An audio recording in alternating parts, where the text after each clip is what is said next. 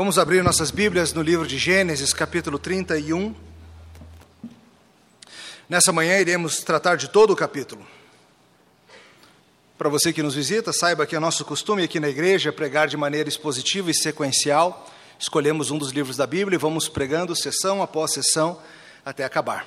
Estamos há diversos meses no livro de Gênesis. Semana passada nós falamos sobre o novo pacto que Labão fez com Jacó, quando Jacó disse que queria ir embora e como Deus abençoou Jacó, apesar da tentativa patética de Jacó de controlar como o nascimento das ovelhas aconteceriam, mas nós vimos Deus misericordiosamente cuidando do seu filho, apesar dele mesmo.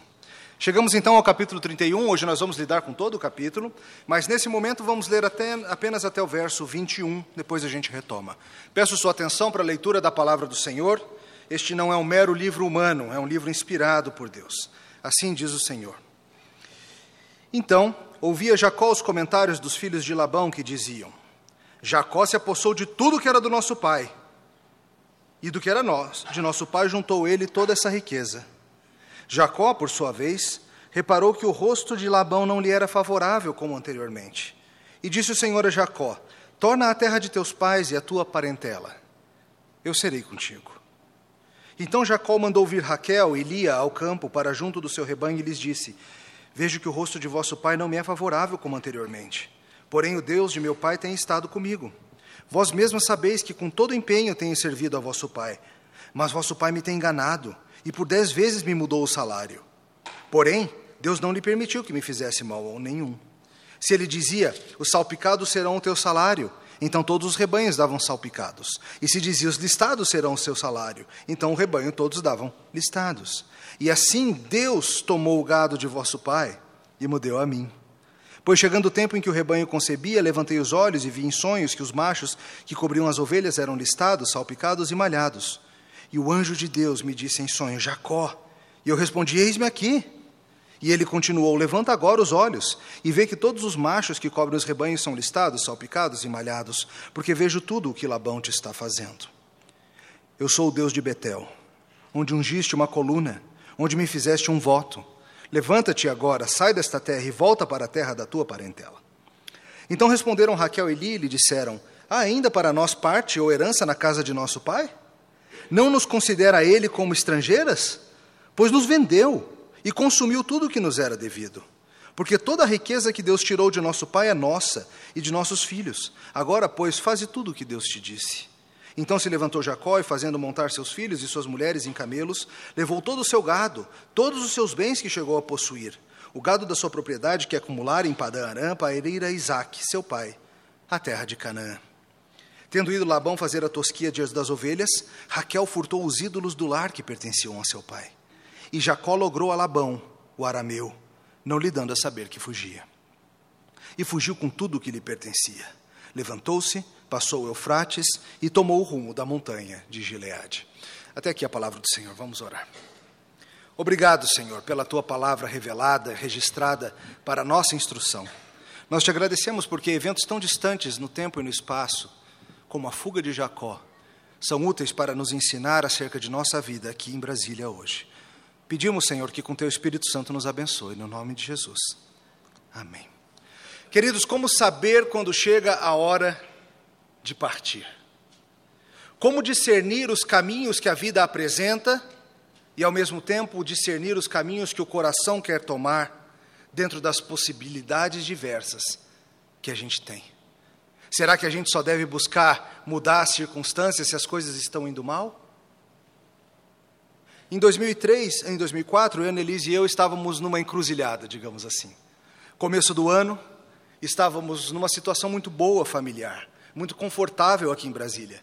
Recém-casados, ela se formando na UNB, eu trabalhando como professor, aprovado num concurso, esperando para ser chamado. Não tinha nenhuma circunstância ruim fazendo com que a gente quisesse sair. Já tinha, entretanto, feito meu pedido de admissão para um seminário nos Estados Unidos, mas estava cursando o seminário aqui em Brasília mesmo, caso não desse certo. A vida estava boa, estávamos morando legal, estávamos aproveitando tudo, inúmeros amigos, e começou a bater na gente aquela sensação: por que mesmo que a gente está inventando esse negócio de ir morar nos Estados Unidos?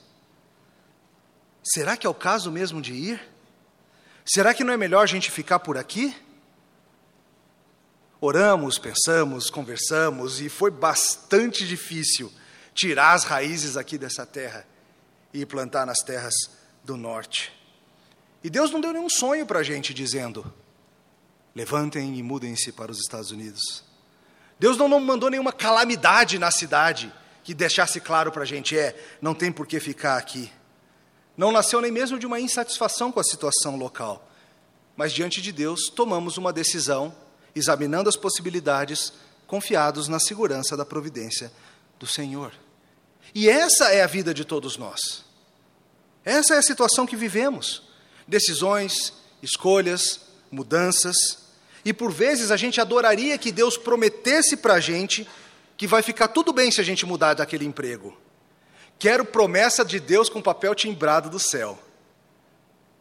Assinado e com firma reconhecida em algum lugar aí. Eu quero a garantia de que se eu dedicar um ano estudando para aquele concurso, eu passo. Eu quero a garantia de que se eu fizer aquilo, aquilo, aquilo, vai dar certo. Muitas vezes, nos momentos decisivos da vida, a gente fica assim, sem saber como se mover. Às vezes a gente sabe que tem que dar alguns passos e andar adiante em fé, trabalhando com o que Deus nos deu. Seja no casamento que a gente está enrolando para que aconteça, seja no ter filhos, seja em fazer aquela prova, aquele curso, seja em mudar de cidade. Tem inúmeras situações em que nós, infelizmente, talvez seja o seu caso, ficamos paralisados, esperando que algo aconteça, que algo nos mova. E às vezes a situação vai piorando, e às vezes a gente fica, começa a ficar sem saída. Como nos movermos? Como saber a hora de agir? E como fica a providência de Deus nisso tudo? A soberania de Deus sobre a nossa vida? Hoje nós vamos refletir acerca desses temas a partir da história de Jacó. Jacó finalmente pega sua família e sai daquela terra onde tudo estava indo de maneira estranha. E ele vai finalmente rumo à terra prometida. E ao refletirmos sobre a história de Jacó pegando a sua família e saindo, nós veremos que Deus nos chama a agirmos com a sabedoria da palavra dele, confiados na providência dele. De novo, Resumo do sermão dessa manhã. Deus nos chama a agirmos confiados no amor dele, certos da providência dele, agindo com sabedoria. Vamos ver se alguns pontos. Primeira coisa para a gente investigar no nosso texto é que na vida nós teremos muitas vezes situações em que seremos chamados a tomar uma atitude. Na semana passada nós falamos sobre as circunstâncias após o nascimento de José, aquele primeiro filho biológico de Raquel, uma das esposas de Jacó. E vimos como Jacó, a partir daquele nascimento, parece que se torna um novo homem. Parece se tornar alguém disposto a lutar pela sua família de uma maneira que antes ele não estava. Ele era um marido que simplesmente deixava a vida acontecer. E ele vai falar com seu sogro Labão, ele fala sobre aquela situação toda, ele mostra o seu esforço e ele faz aquele acordo que parece nos, a, a nossos olhos inicialmente desvantajoso para Jacó, o de que os animais incomuns seriam dele. E vimos também que Jacó tentou dar uma força para Deus, usando dos seus métodos mágicos para tentar garantir que os animais iriam nascer de acordo de uma maneira que o favorecesse. Jacó continua usando os seus esqueminhas. Mas Deus, sendo rico em misericórdia, agiu apesar da tolice de Jacó. E abençoou Jacó e fez com que ele prosperasse tremendamente. Os rebanhos iam nascendo e sendo do tipo que havia sido combinado para ser de Jacó. Mas note que isso eventualmente cria problemas na família. Veja isso. Enquanto Jacó era a galinha de ovos de ouro de Labão, estava tudo bem. Mas agora, nesses últimos seis anos, Jacó está ganhando muito mais do que Labão. Enquanto ele gerava dinheiro e adoidado para Labão, Labão ficava feliz. Mas agora Labão olha e vê que a situação não é bem assim. E veja o que a Bíblia diz, nos diz nos versos 1 e 2 sobre essa situação. Então ouvia Jacó os comentários dos filhos de Labão, que diziam: Jacó se apossou de tudo o que era do nosso pai, e do que era de nosso pai juntou ele sua riqueza. Jacó, por sua vez, reparou que o rosto de Labão também não lhe era favorável, como era anteriormente. Seis anos passam, Jacó enriquecendo, e ele começa a ouvir o burburinho. Os filhos de Labão estão comentando: esse cara aí roubou a riqueza do nosso pai. Na forma original, ele fala: ele pegou a glória do nosso pai. E Jacó percebe, inclusive, que o próprio Labão, que antes era aquele favorável, agora tem seu rosto não mais tão favorável. Labão está se sentindo lesado. Ele não sabe explicar como que ele está sendo lesado, mas ele sabe que tem algo acontecendo. E Deus alerta Jacó em sonho: é hora de você sair. Volta para a terra da tua parentela. Eu vou ser contigo, Jacó. Isso acende, tudo isso acende os alertas na cabeça de Jacó. E ele chama suas esposas para uma reunião familiar. Ele faz uma conferência familiar para explicar o que está para acontecer, para explicar a situação, para chamarem, chamar suas esposas a, com alegria e com coragem, considerar a situação. Veja, Jacó já devia ter feito isso há muito tempo. A gente viu em sermões passados como ele é um marido um tanto frouxo. Mas a cumplicidade da família envolve, queridos, adultos juntos reunirem-se e pensarem juntos sobre os problemas e sobre ações. E veja que nisso tudo Jacó reconhece a boa mão de Deus sobre ele. Veja, no verso 5 ele diz: Vejo que o rosto de vosso pai não me é favorável como anteriormente, porém, o Deus do meu pai tem estado comigo. Queridos, nas decisões que você terá de tomar dessa vida, uma das coisas que vai ser maravilhoso combustível para que você não fique estagnado, mas se mova, vai ser você olhar para trás e reconhecer como Deus tem estado contigo.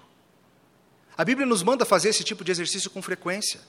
Pensar acerca da vida, examinar o que Deus fez, lembrar de como até aqui nos ajudou o Senhor. E isso vai dar para você tranquilidade para tomar decisões difíceis como essa que Jacó está tomando com sua família. Ele reconhece que Deus é que tem cuidado. Labão não me tem sido favorável, mas o Deus do meu pai tem. E ele fala dessas circunstâncias que estão levando-o a decidir ir embora. E veja uma mudança nesse homem Jacó. Ele reconhece que tudo que ele tem é porque Deus o abençoou. Porque Deus deu para ele. Veja, esse é um novo Jacó. Jacó não fala que foi a sua malandragem com lentilhas. Jacó não faz referência à sua malandragem com sua fantasia de peludo. Ele não fala de seus esquemas de varas verdes riscadas.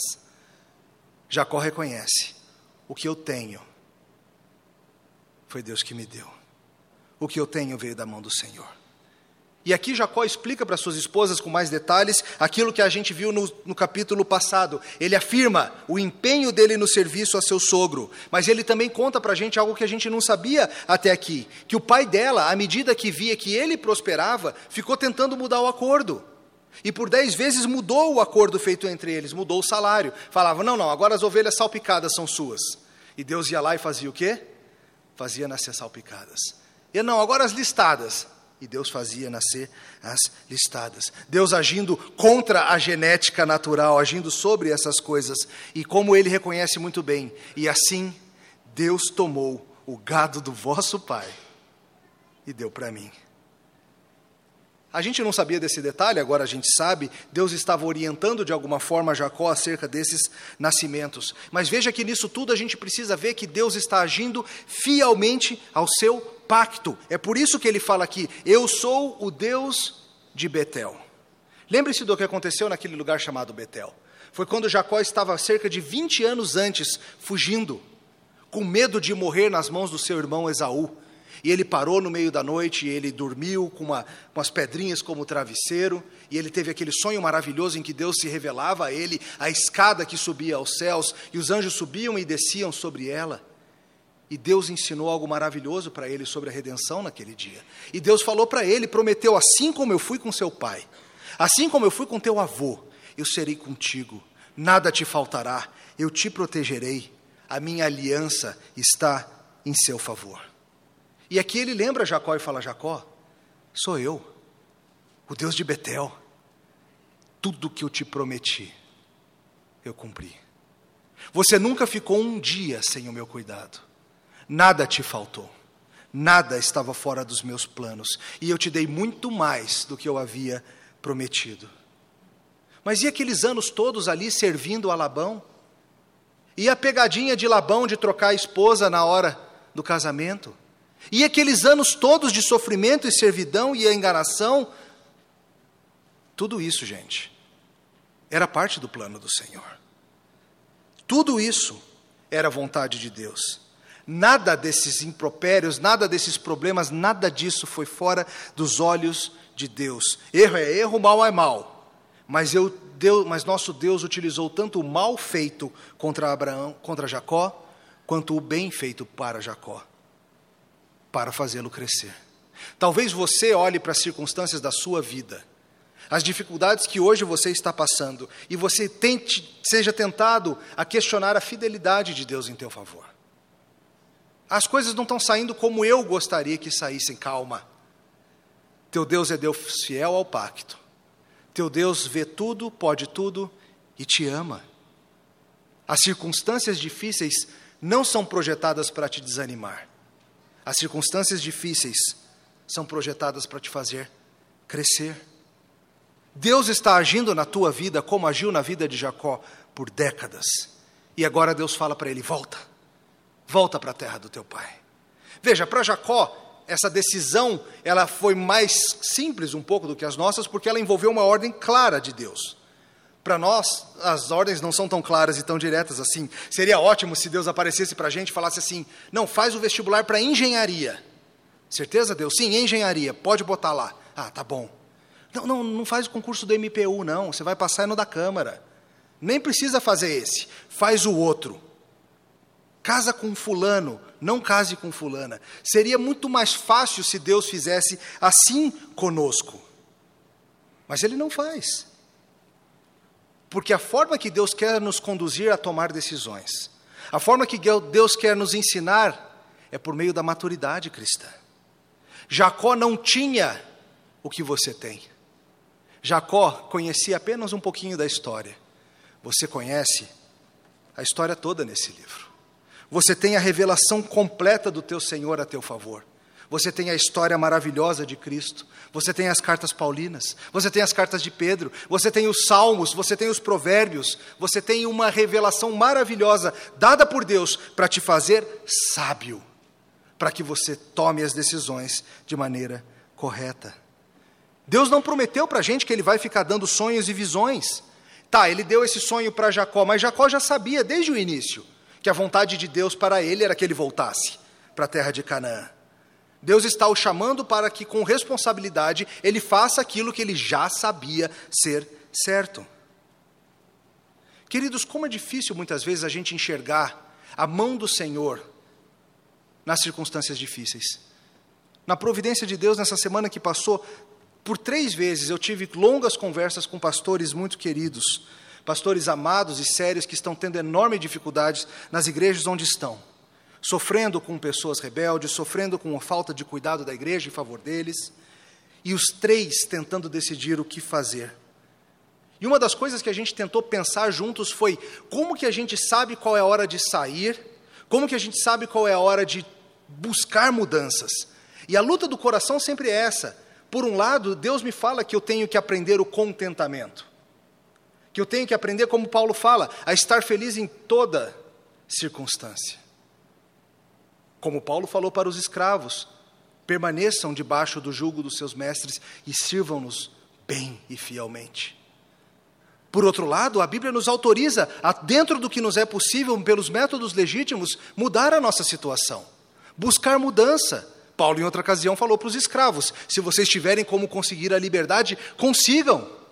Paulo falou para os filipenses: fico feliz que vocês tenham decidido me ajudar. E Jacó está numa dessas situações em que as coisas estão ficando ruins, e vem aquela luta no coração: o que, que eu faço? Mantenho-me nesse caminho? Ou me esforço dentro do que é legítimo para tentar mudar? Querido, contentamento não significa estagnação, não significa não ter desejo de melhorar a tua situação. E mesmo que as coisas estejam razoavelmente boas, podemos mudar. Foi isso que fez com que eu e a Annelise mudássemos em 2004. Apesar da situação estar boa, era legítimo irmos atrás de novos desafios. Jacó precisa de uma mudança de circunstâncias para agir em fidelidade pactual. Como tantas vezes aconteceu com o povo de Deus. Lá no começo do livro de Atos, a gente estudou isso com detalhes. O povo de Deus havia sido chamado para levar o evangelho nas regiões distantes, mas eles estavam ali em Jerusalém até que Deus intervém com perseguição. de forma que finalmente o povo, por meio do sofrimento, se espalha, levando o Evangelho. E Jacó estava aqui nessa situação confortável, mas Deus não permite que fique confortável demais.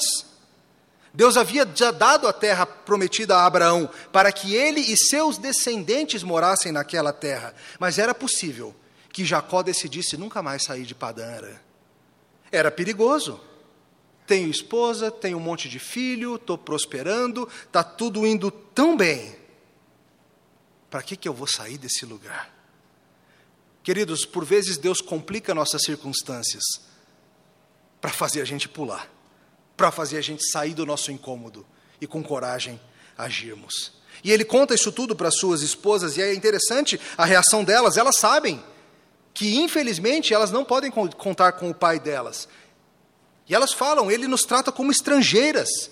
E elas reconhecem que elas não têm esperança de serem bem cuidadas pelo pai. Apenas Jacó está cuidando delas. E veja uma mudança no coração dessas mulheres. Parece-nos serem pessoas um pouco diferentes daquelas que a gente falou na corrida armamentista de nenéns. Parece que isso acalmou um pouco. E elas sabem, o que era do nosso pai agora é nosso, porque é teu, Jacó. Elas entendem muito bem essa ideia da comunhão de bens num casamento. Jacó espera uma hora propícia e vai embora, como nos diz o verso 19. Ele esperou na época que Labão saiu da cidade, saiu da região e foi lá tosquear a ovelha no campo. E ele usou essa oportunidade, porque Labão vai estar longe, eu pego a mulherada, eu pego as crianças, eu pego esse monte de ovelha e me mando daqui. Jacó podia ter sido aberto, mais aberto com isso, não é verdade? Mas você consegue entender um pouquinho, não consegue? Entretanto, Jacó estava seguindo o chamado de Deus. Ele podia ousadamente ter confrontado Labão, ao invés de ter logrado Labão. Parece que esses velhos padrões de furtividade de vez em quando aparecem. Ele não precisava disso, mas é assim que ele vai. E note, entretanto, um pouquinho de entendimento maior sobre o coração de Raquel, sua esposa, nisso. Nesse episódio dos terapim. Note o coração dela. Ao sair, o que, que ela faz? ela furta os ídolos da casa do seu pai. Que ídolos eram esses? Pequenas estátuas que simbolizavam os deuses pagãos da região, e queridos, nada de bom sairia de Raquel roubar os deuses pagãos do seu pai. Por que, que ela fez isso? Talvez ela tenha feito pelo valor financeiro.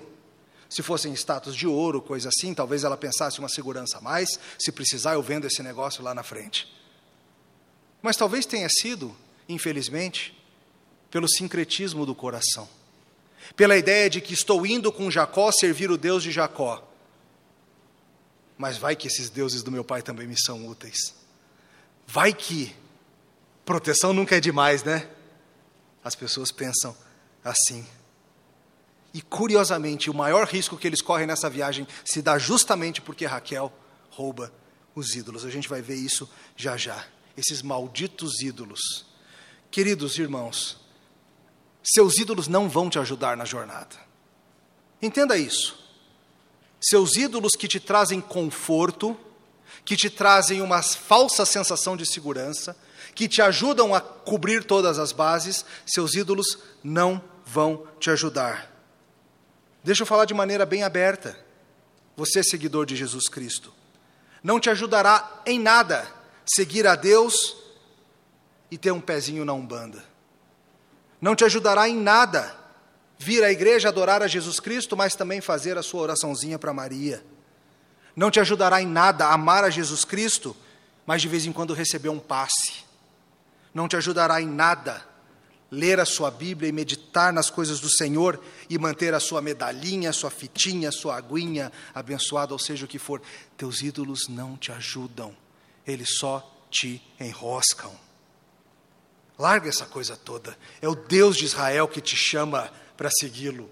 É o Deus de Abraão, Isaac e Jacó que te chama a enfrentar essa vida segurando nele somente. Não nessas inúmeras outras coisas que a gente quer usar para dar segurança. Você está viajando leve rumo a Nova Jerusalém? Ou você está viajando carregado de entulho idólatra?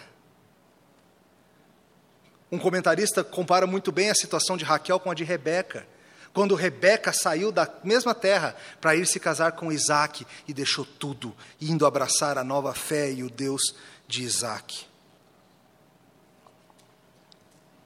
E ele fala assim: como nós, Raquel tem fé, mas a sua fé várias vezes aparece junto com sua falta de fé. Nós somos assim. Mas Deus nos chama a, com coragem, olhando para o passado, agirmos. Essa era a primeira coisa. E assim Jacó vai. Finalmente sai. Finalmente sai da sua zona de conforto para ir embora. Mas a pergunta aí, quando Labão descobriu o que aconteceu? Segundo ponto. Nós andamos por esse mundo protegidos na providência do Senhor. Vamos continuar a história a partir do verso 22. Atenção. No terceiro dia, Labão foi avisado de que Jacó ia fugindo. Tomando, pois, consigo a seus irmãos, saiu-lhe no encalço por sete dias de jornada e o alcançou na montanha de Gileade. De noite, porém, veio Deus a Labão, o arameu, em sonhos e lhe disse: Guarda-te, não fales a Jacó nem bem nem mal. Alcançou, pois, Labão a Jacó, e este havia armado a sua tenda naquela montanha. Também Labão armou a sua com seus irmãos na montanha de Gileade. E disse Labão a Jacó: Que fizeste? Que me lograste e levaste minhas filhas como cativas pela espada? Porque fugistes ocultamente e me lograste, e nada me fizeste saber, para que eu te despedisse com alegria, e com cânticos, com tamboril, com harpa. E por que não me permitiste beijar meus filhos e minhas filhas? Nisso procedeste insensatamente. Há poder em minhas mãos para vos fazer mal. Mas o Deus de vosso Pai me falou ontem à noite e disse: Guarda-te, não fales da Jacó nem bem nem mal e agora que partiste de vez, por que tens saudade da casa do teu pai? Por que me furtaste os meus deuses? Respondeu-lhe Jacó: Porque tive medo, pois calculei não suceda que me tome a força as suas filhas. E mais, não viva aquele com quem achares os teus deuses. Verifica diante de nossos irmãos o que te pertence e que está comigo e leva contigo. Pois Jacó não sabia que Raquel os havia furtado. Labão, pois, entrou na tenda de Jacó, na de Lia, nas das duas servas, porém não os achou. Tendo saído da tenda de Lia, entrou na de Raquel. Ora, Raquel havia tomado os ídolos do lar e os pusera na cela de um camelo e estava sentada sobre eles. Apalpou Labão, apalpou Labão toda a tenda e não os achou. Então disse a ela seu pai: Não te agastes, meu senhor, por não poder eu levantar-me na tua presença, pois me acho com a regra das mulheres. Ele procurou, contudo não achou os ídolos do lar. Então se irou Jacó e altercou com Labão e lhe disse: Qual é a minha transgressão? Qual é o meu pecado que tão furiosamente me tens perseguido? Havendo apalpado todos os meus utensílios, que achaste de todos os utensílios da tua casa? Põe-nos aqui, diante de meus irmãos e de teus irmãos, para que julguem entre mim e ti. Vinte anos eu estive contigo. As tuas ovelhas e as tuas cabras nunca perderam as crias, e não comi os carneiros dos teus rebanhos, nem te apresentei o que era despedaçado pelas feras, sofri o dano. Da minha mão requerias, tanto furtado de dia como de noite. De maneira que eu andava, de dia consumido pelo calor, de noite pela geada, e o meu sono me fugia dos olhos. Vinte anos permaneci na tua casa, quatorze anos te servi por tuas filhas, e seis anos por teu rebanho. Dez vezes me mudaste o salário. Se não for o Deus do meu pai, o Deus de Abraão e o temor de Isaac, por certo me despedirias agora de mãos vazias. Deus me atendeu ao sofrimento e ao trabalho das minhas mãos e te repreendeu ontem à noite. Então respondeu Labão a Jacó: As filhas são minhas, filhas, os filhos são meus filhos, os rebanhos são meus rebanhos, e tudo que vês é meu. Que posso fazer hoje a estas minhas filhas aos filhos que elas deram à luz? Vem, pois, façamos aliança. Eu e tu que sirva de testemunho entre mim e ti. Então Jacó tomou uma pedra e a erigiu por coluna, e disse a seus irmãos: Ajuntai pedras. E tomaram pedras e fizeram um montão ao lado do qual comeram. Chamou-lhe Labão Gegarça a adulta. Jacó, porém, lhe chamou Galide. E disse Labão: Seja hoje este montão por testemunho entre mim e ti, por isso lhe chamou Galide. E Mispa, pois disse: Vigie o Senhor entre mim e ti, e nos julgue quando estivermos separados um do outro. Se maltratares as minhas filhas, e tomares outras mulheres além delas, não estando ninguém conosco, atenta que Deus é testemunha entre mim e ti. Disse mais Labão a Jacó: Eis aqui este montão, essa coluna que levantai entre mim e ti. Seja o montão testemunha, e seja a coluna testemunha de que para mal não passarei o montão para lá, e tu não passarás o montão e a coluna para cá. O Deus de Abraão e o Deus de Naor e o Deus do pai deles, julgue entre nós. E jurou Jacó, pelo temor de Isaac, seu pai. E ofereceu Jacó um sacrifício na montanha, e convidou seus irmãos para comerem pão. Comeram pão e passaram a noite na montanha. E tendo se levantado Labão pela madrugada, beijou seus filhos e suas filhas e os abençoou, e partindo voltou para sua casa. Olha a perseguição, olha a história. Jacó pega aquela turma toda, espera Labão ir tosquear as ovelhas, pega a familiarada toda e foge. Agora é um monte de animal. Pense numa confusão. Um monte de ovelhas, de cabras, de camelos, aquela confusão toda, não dá exatamente para sair despercebido. Veja que Jacó não está agindo da forma mais segura. Muitas vezes nas nossas decisões, e muitas vezes, como queremos orientar os nossos filhos, nós falamos assim: vamos ver qual é o caminho mais seguro. Humanamente falando, esse não é o caminho mais seguro. Seguro seria ter ficado lá. Labão, essa altura, já passou dos 60, eh, Jacó já passou dos 60 anos. Isso é hora de mudar de vida. Isso é hora de tirar as raízes e se plantar em outro lugar. Isso é hora de pegar essa filharada toda e atravessar mais de 500 quilômetros, sem caminhão de mudança, você mesmo levando tudo. Mas Jacó vai animado pela promessa do seu Senhor, ele faz. Faz escondido, mas faz. É bom ver Jacó se mexendo. Talvez ele devesse ter ido quando se completaram os 14 anos de serviço, talvez. Esperou esses seis anos mais, a gente não sabe se devia ou não devia. Acabou sendo bom no sentido de ter esse rebanho, mas é difícil, não é, queridos? Saber exatamente a hora de tomar as atitudes. Como é que você vai saber a hora de dar aquele passo que você sabe que precisa dar. O mais importante é que você não precisa ficar tentando adivinhar, como se Deus tivesse uma vontade secreta que Ele quer que você descubra, só que Ele não vai te contar. De alguma forma você tem que discernir a vontade de Deus. Ele não te chama a fazer isso, embora seja uma forma tão comum das pessoas pensarem. O que Deus te chama a fazer, você cristão maduro, é o seguinte: olhar, pesar, medir nas Escrituras se você não está violando a lei do Senhor, buscar o apoio e o companheirismo de pessoas sábias. Deus não promete para a gente que Ele vai nos dar visões, sonhos, revelações.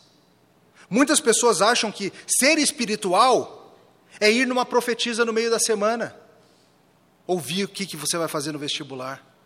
Muitos crentes acham que ser espiritual é aquela tal senhora de oração que supostamente revela para você alguma coisa sobre o que Deus quer fazer. Isso é infantilidade, queridos, isso não é espiritualidade. Cristãos maduros crescem e aprendem de Deus pela Sua palavra Hoje de noite a gente vai falar bastante sobre como é que a palavra faz a gente crescer. Mas voltando ao que eu falei mais cedo, nós temos a revelação completa. Nós temos o que Jacó não tinha. Jacó precisava mais desses sonhos e visões porque ele não tinha este livro. Nós temos. E nós temos a história completa de Jesus Cristo e a lei revelada para nos ensinar como viver. Ele foge e alguém corre para avisar Labão, claro. E Labão, no terceiro dia, fica sabendo que ele fugiu. E veja o que Labão faz. Labão pega seus irmãos. Labão pega uma turma, monta nos seus bichos e vamos atrás de Jacó. E sete dias se passam de perseguição. Jacó devia estar só imaginando: será que ele já sabe? Será que ele está vindo? Eventualmente ele alcança Jacó e sua família na montanha de Gileade e veja que esse homem Labão não tinha boas intenções. Tanto que Deus fala com ele em sonho e fala: Não faça mal. Esse é o meu Jacó. É enganador, é bandido, mas é o meu Jacó. É parte do meu povo. Está debaixo de proteção. Labão já viu o poder de Deus agindo em favor de Jacó. Labão não é um crente no Deus verdadeiro, mas ele sabe que esse Deus tem poder. E chega então esse encontro entre Labão e Jacó, culminação de 20 anos de tensão, 20 anos de engano, 20 anos de traição, de meias palavras, de cortinas de fumaça, tudo isso chega a esse ponto e facilmente um banho de sangue poderia ter acontecido na montanha de Gileade. E um começa a acusar o outro, e Labão fala: Você me enganou, você me enganou. E é verdade, ele esperou ele sair para ir embora. De certa forma é verdade. Você não me deixou me despedir das minhas filhas. Você não me deixou beijar os meus netos. Mas veja o exagero de Labão, ele fala: Levaste minha família pela espada. Espada? Isso não é verdade. Jacó não arrancou a família ao fio da espada, levando, vamos embora, senão eu mato. Não foi isso. Todo mundo foi de bom grado. Mas Labão é dessas pessoas que não consegue imaginar que alguém o deixaria se não fosse por engano ou à força.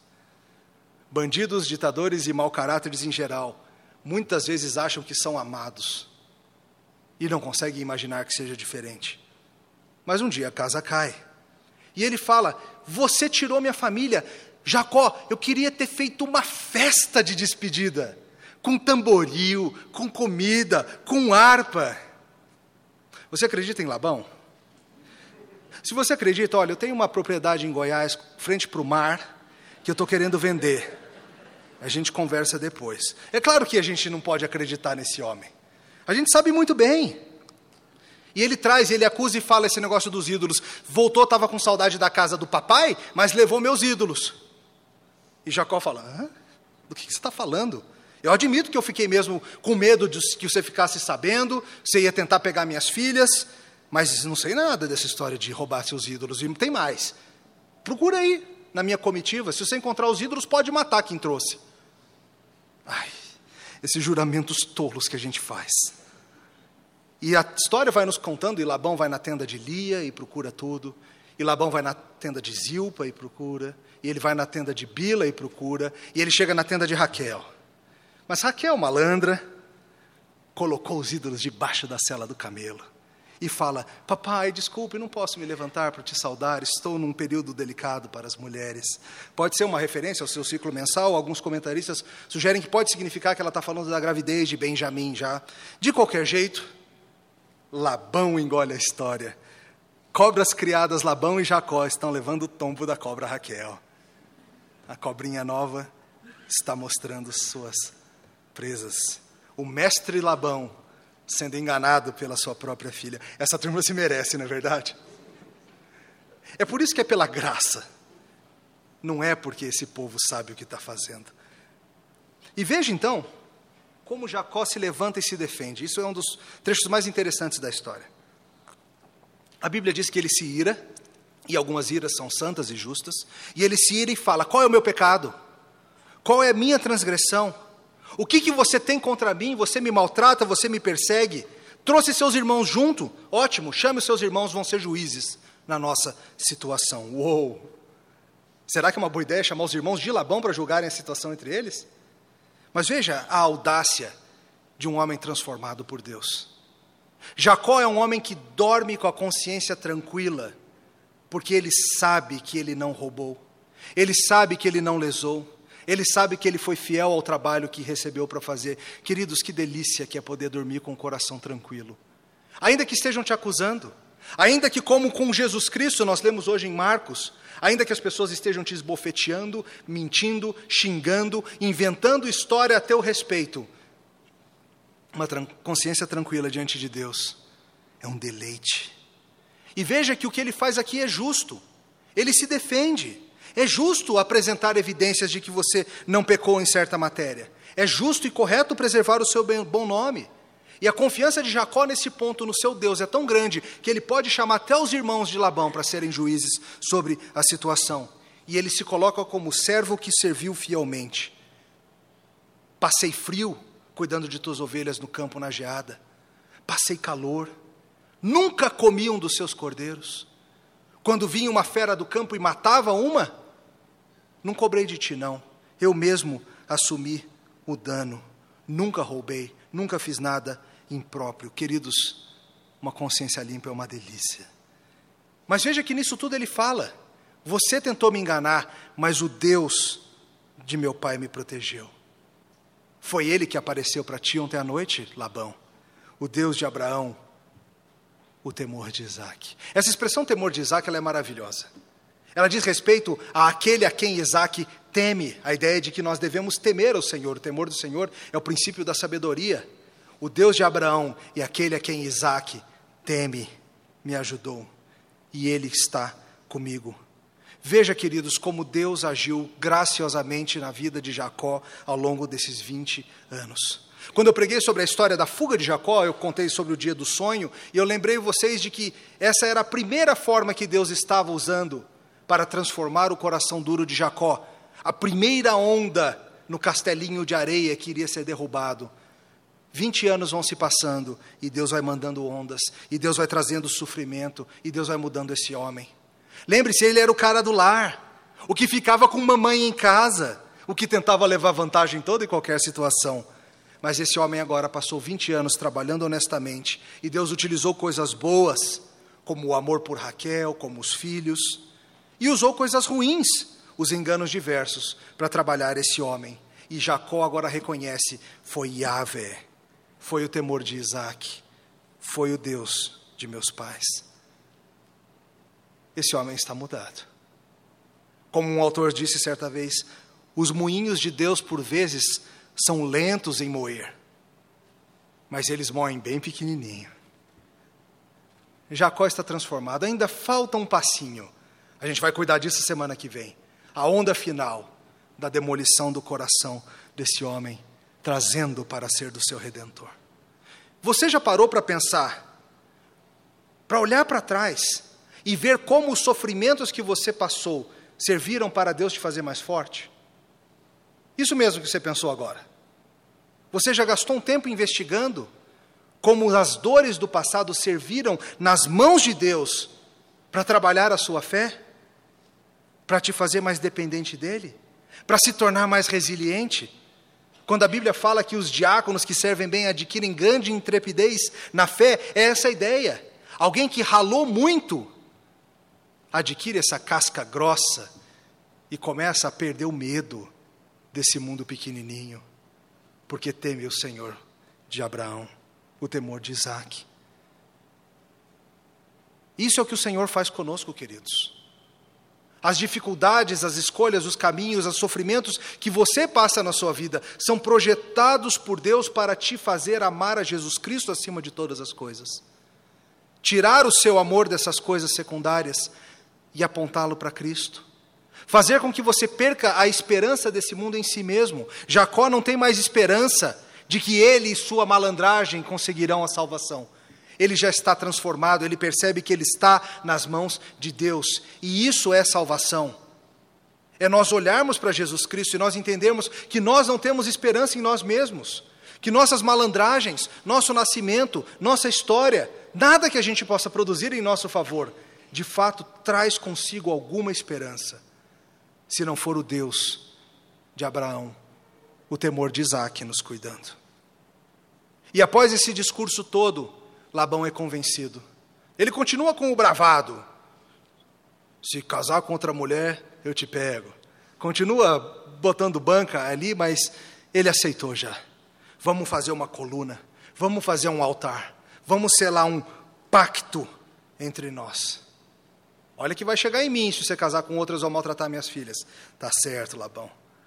E Labão, um pagão que é, invoca os seus deuses e ele, veja, veja o sincretismo. Eu invoco o Deus de Abraão, eu invoco o Deus de Naor, invoco os deuses dos pais deles, qualquer Deus que tiver aí, venha me ajudar, mas Jacó não. Jacó já a esse ponto é um homem que teme a um único Deus. Ele fala: Eu juro pelo temor de Isaac, o Deus que chamou meu avô dessa terra distante, que o transformou de um pagão num Deus, um servidor, servo do Deus verdadeiro, o Deus que salvou meu pai, o Deus que se revelou a mim no calor do perigo, na fuga pela sua vida, na abundância e na escassez, Jacó agora entende: esse é o meu Deus. Esse é o Deus que me trabalhou. Esse é o Deus que está me transformando. Ele não é um Deus distante, ele é um Deus próximo. Ele está comigo.